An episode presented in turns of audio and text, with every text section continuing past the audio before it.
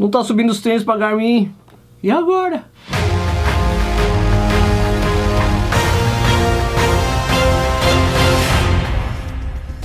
Opa, seja bem-vindo ou bem-vinda ao Corrida no Ar. Meu nome é Sérgio Rocha, esse aqui é o Corrida no Ar News de última hora.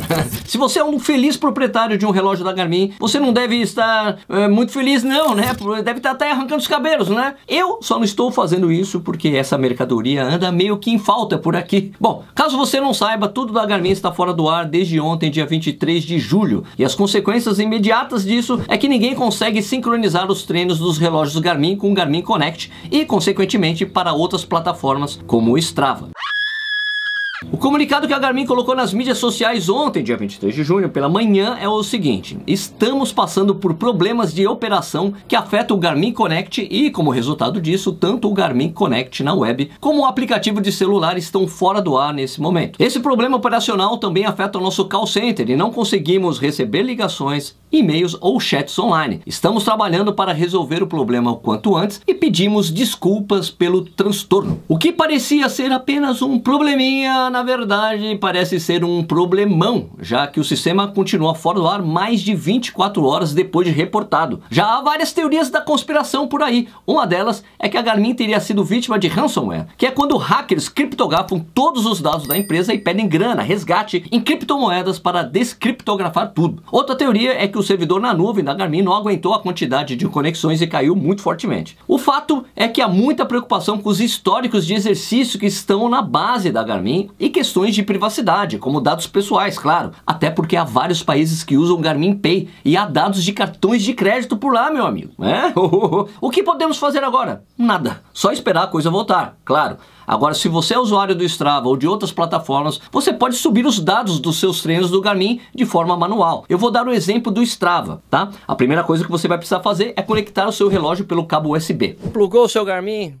Abre a página ali para abrir arquivos, vai até o seu Garmin, no meu caso, o Forerunner 645 Music, né? Vem aqui. Dependendo do Garmin que você tiver, vai mostrar uma coisa diferente quando você abrir aqui, né? Tá Media e Primary. Media porque o meu é o Music, eu posso colocar música e ele fica armazenado aqui. Mas vem aqui no primário, Garmin, atividade, activity.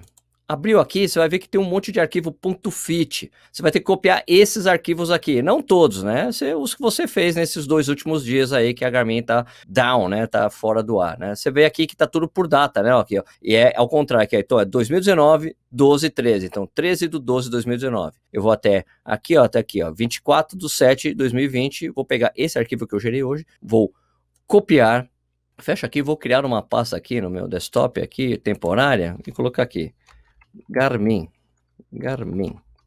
Abre a pasta, copia o arquivo aqui. Tá aqui o arquivo .fit, né? Aqui, ó, 24 de 7 de 2020, beleza? Daí você entra no seu Strava, vem aqui no mas carregar atividade. Aí você vê que tem todas essas alternativas aqui, mas você vai querer usar essa daqui, ó, arquivo. Arquivo, escolher arquivos.